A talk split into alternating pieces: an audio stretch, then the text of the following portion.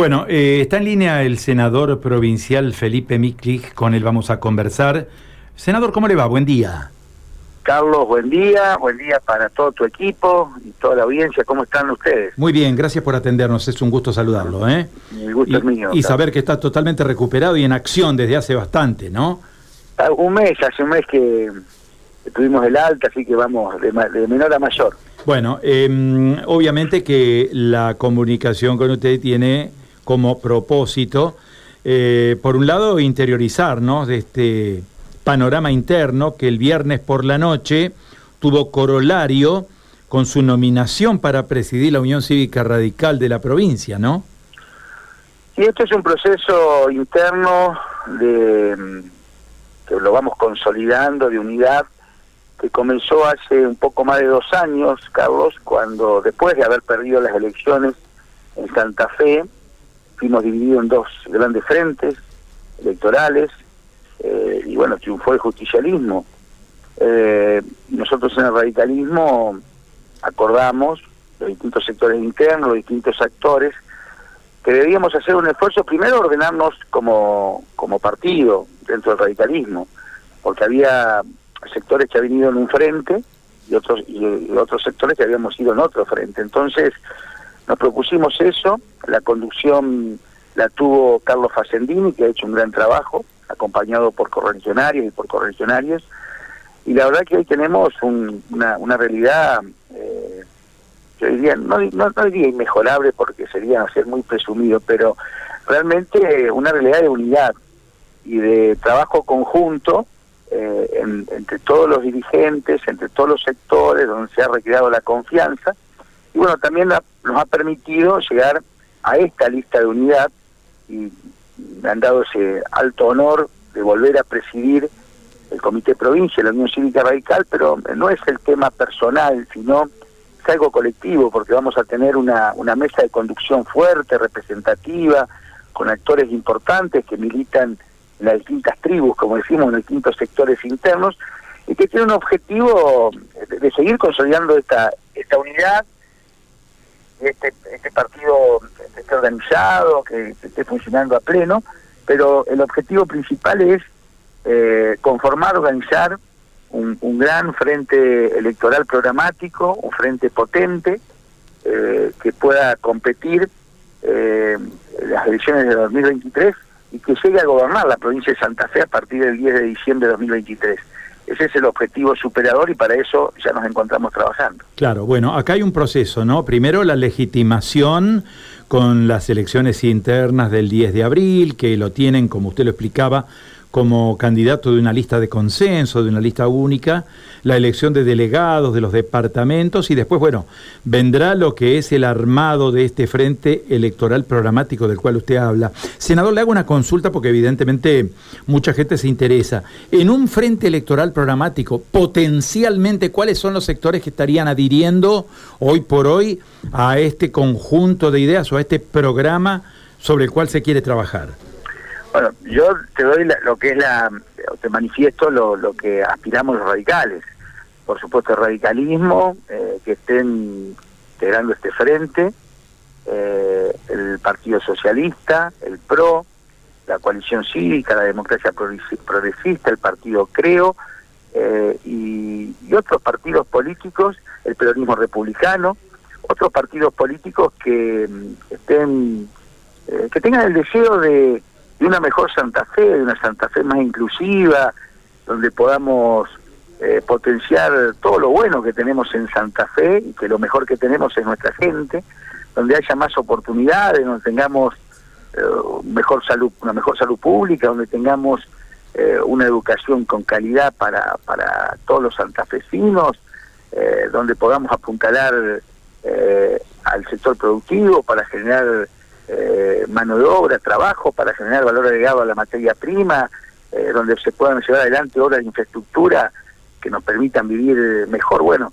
esa es la Santa Fe que nosotros queremos y para lo que ya nos encontramos trabajando y para eso, porque son eh, desafíos cada vez más importantes que tenemos por la complejidad de los problemas, necesitamos la confluencia de distintos partidos políticos que estén convencidos que otra Santa Fe es posible, así que en eso nos encontramos trabajando. Eh, senador, uno entiende que en esto de su designación como eh, presidente o su nominación como presidente, tiene que ver, por un lado, con una larga experiencia suya en la política, usted ha sido presidente comunal, lleva muchos años al frente de la banca del Senado de la provincia del Departamento San Cristóbal, y bueno, y ha tenido una tarea impresionante en lo que hace a los consensos logrados para la aprobación del presupuesto. Recientemente se aprobó el presupuesto en la legislatura provincial, es ley, primero pasó por ustedes, después pasó por diputados, después volvió en revisión. Eh, ¿Se ha logrado el mejor presupuesto para atender necesidades de localidades, de comunas y de municipios que reclamaban tanto por presunta discriminación desde el Ejecutivo? ¿Se ha logrado avance en esto? No, a nuestro criterio no. Nosotros planteamos incluso en la primera media sanción, eh, allá por diciembre, cuando la, le dimos en el Senado, que fue por unanimidad. ¿Por qué? Por, por qué? A ver, puede, haber un, puede eh, sonar a contradicción. No, eh, a nuestro criterio no es el mejor presupuesto y lo aprobaron. Lo aprobamos porque nos interesa consolidar lo que es la institucionalidad, la gobernabilidad en la provincia, los poderes de Estado y, los organismos descentralizados tienen que tener el presupuesto y nos hubiera gustado que esté a fin de año, pero justamente fue esta cuestión por distintas desavenencias o, desencuentros, principalmente en lo que tiene que ver en la transferencia de las partidas que ya están votadas en el presupuesto, por ejemplo, 2021, a municipios y comunas. Fíjate vos que hoy están recibiendo el grueso de las municipalidades de comunas que todavía no recibieron los fondos Hoy estamos a 21 de marzo, están recibiendo eh, los fondos que tendrían que haber recibido a principio de enero, fines de diciembre, principio de enero. Y esto es lo que nosotros venimos eh, reclamando permanentemente, que eh, se atienda la necesidad de los gobiernos locales, porque son los primeros los intendentes y los presidentes comunales de cualquier signo político en tener que dar respuesta a los vecinos. Me refiero al programa de obras menores, por ejemplo, o también me refiero al programa Incluir, que estamos muy atrasados en, en, el envío de partidas eh, y son obras de infraestructura que generan oportunidades en muchos pueblos y ciudades y también le mejoran la calidad de vida porque tienen más comodidades la gente, o sea, sea eh, la ampliación de una obra agua potable, eh, una vereda, un cordón cuneto, un ripio, un pavimento, una vivienda, significa darle respuestas a los vecinos. Y nos interesa que esos fondos que nosotros aprobamos en el presupuesto en el derrame le llegue a todos los santafesinos. Es más, la legislatura, porque lo habían planchado el valor del, de la partida que han incluir, era el mismo valor que el año pasado, cuatro mil millones es lo que proponía el Ejecutivo para este año, lo llevamos a seis mil millones. O sea, prácticamente en relación a lo que ha sido la inflación, un 50% más, para que entonces se puedan dar más respuestas a más pueblos y a más ciudades eh, en esto de hacer obras de infraestructura que son muy importantes en los tiempos que vivimos. Eh, senador, le hago la última y tiene que ver con la política. Vuelvo ya, pero ahora vuelvo a la política provincial. Eh, usted sabe y lo conoce al tema porque, bueno, eh, durante mucho tiempo se ha intentado en la provincia la reforma constitucional, no se ha podido, por uno u otro motivo, no interesa, no se ha podido. El gobernador Omar Perotti no tiene reelección, no hay ninguna posibilidad de que ese nombre se repita, por lo menos en el periodo que viene, en la elección de 2023, y uno comienza a mirar en los partidos políticos por las candidaturas, ¿no? Dentro del espacio político que la Unión Cívica Radical encabeza con otras agrupaciones políticas, ¿usted ve potenciales candidatos? Sí, por supuesto, en cada partido y una vez que, tengamos conformado eh, el frente con más razón, porque hay personas que se vienen preparando, mujeres, hombres, desde hace mucho tiempo, que vienen trabajando, que vienen desempeñándose en distintos espacios de representación y, tienen todos los pergaminos y toda la trayectoria como, como para aspirar a sentarse en el sillón del brigadier. Eh, así que bueno, eh, ojalá, eh, yo aspiro a tener más de un candidato, ¿no? Incluso compitiendo en una edición primaria, donde podamos debatir ideas y después ya tener conformado el, definitivamente el programa de gobierno que vamos a llevar adelante, la propuesta que vamos a llevar adelante de cara a los, a, los santafesinos.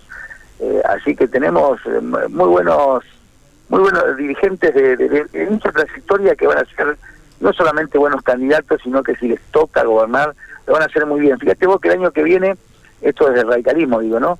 Se cumplen 60 años de la asunción del último gobernador radical en la provincia de Santa Fe. Doctor Tesio. Que, fue Aldo Emilio Tesio.